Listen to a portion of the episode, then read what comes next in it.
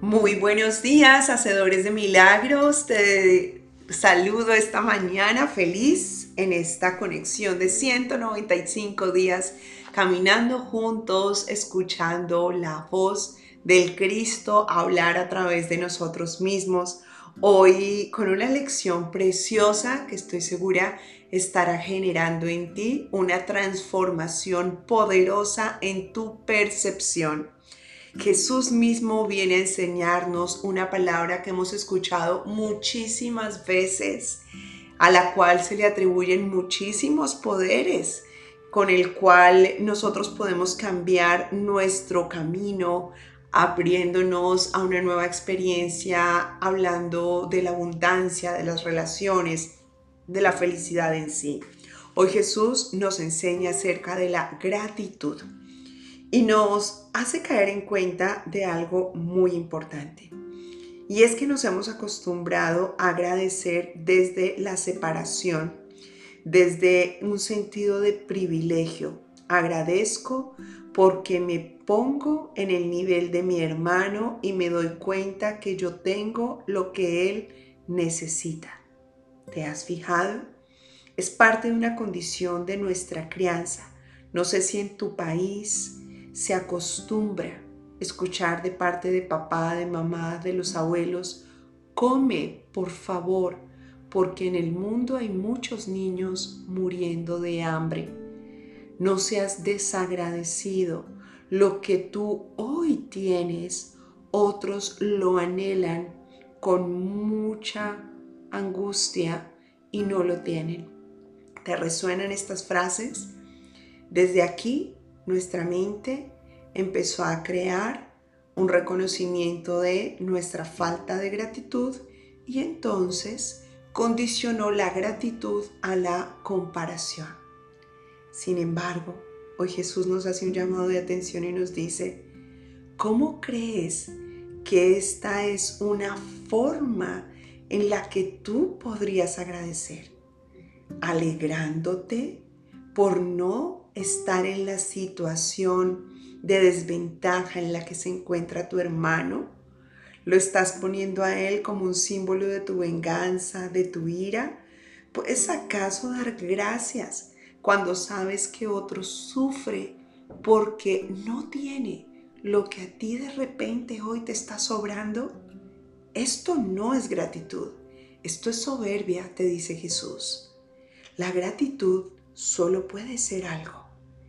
Y es lo que surge en el momento en que tú observas que se te quita cualquier idea o sentido de separación con alguna cosa viviente. Ahí es cuando debe surgir la gratitud. Agradezco porque el pobre, porque el enfermo, porque el hambriento, el friolento, el rico, el orgulloso, el triste, el alegre, el que le sobra, el inteligente, el que tiene suerte, el que ha recogido los frutos de su trabajo, el que no tiene empleo, el que está cojo, el que no puede ver, el que no puede escuchar, el que no puede ser amado, todos son seres vivos y vivos no en un cuerpo físico. Su vida radica de su espíritu y yo soy uno con todos ellos. Ahí es donde yo puedo estar absolutamente agradecido. Gracias Padre, pues no hay nada que me pueda separar de ninguna de tus criaturas. Y si nada me separa de ninguna de tus criaturas, puedo reconocer que tú estás conmigo y que todos somos uno contigo. Por lo tanto, no tengo que preocuparme de crear comportamientos, acciones, de poseer, de lograr nada, pues ya en tu perfecta gracia soy tu Hijo amado y tú me has recibido.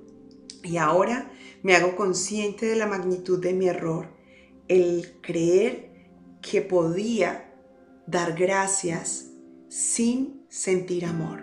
Porque ¿qué es el amor?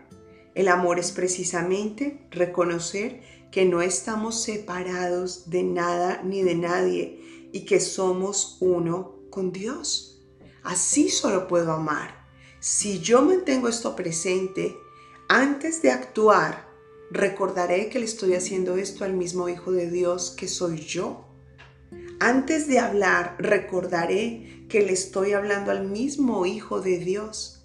Antes de pensar, recordaré que estoy teniendo un pensamiento dirigido hacia el mismo Hijo de Dios.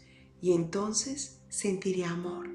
Y allí podré expresar esta gratitud que me dejará completamente listo, lista para olvidar por completo cualquier idea que surja desde la comparación. Las comparaciones que crean resentimientos. Se nos ha enseñado a los padres, jamás compares a un hijo con otro. Y ahora nos lo enseña Jesús a nosotros, jamás compares un hermano con otro.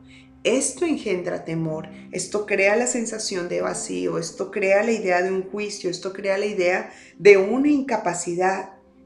La única forma de liberarnos es perdonando y perdonamos desde la unicidad. Soy uno con mi fuente, eres uno con él, somos uno solo, no hay comparaciones entre tú y yo.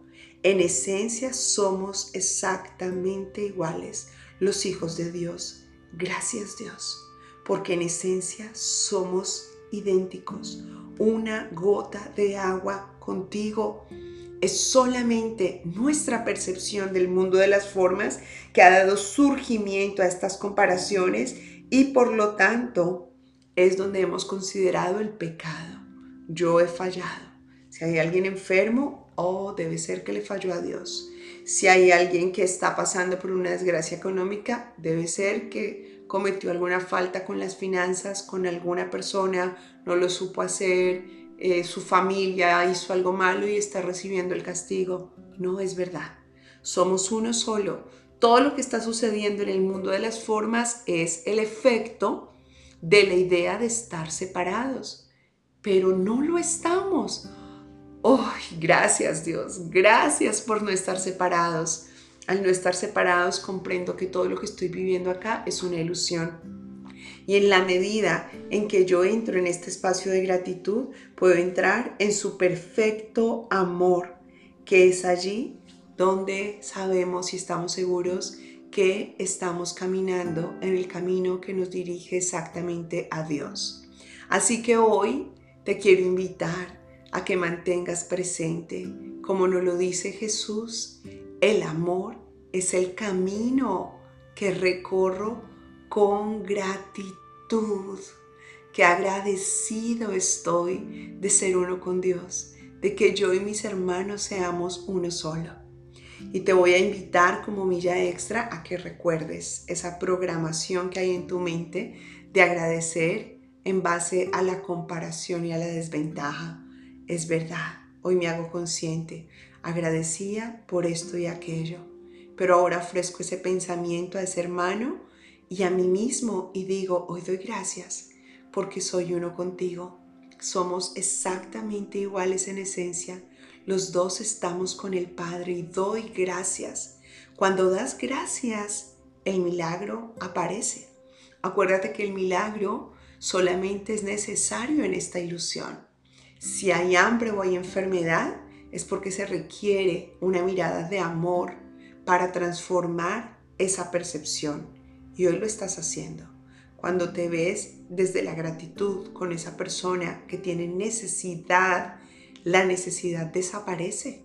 Tú y yo somos uno con Dios. ¿Qué puedes necesitar tú? ¿Qué puedo necesitar yo? Nada, todo lo tenemos. Entonces, en el plano físico se manifiesta el efecto de que lo tienes todo. Confía. Te invito a que no solamente creas en esto que te estoy diciendo, a que como Jesús mismo se está compartiendo, tú te compartas y vivas la experiencia. Haz la prueba. Agradezco porque soy uno con mis hermanos. Piensa en ellos y observa cómo estás obrando un milagro para ellos y al mismo tiempo, al dejar el mundo de la separación desde las comparaciones, observa cómo se obra el milagro en tu propia vida. Y recuerda siempre que ya estás listo, ya estás lista para recibir, compartir y multiplicar bendiciones infinitas.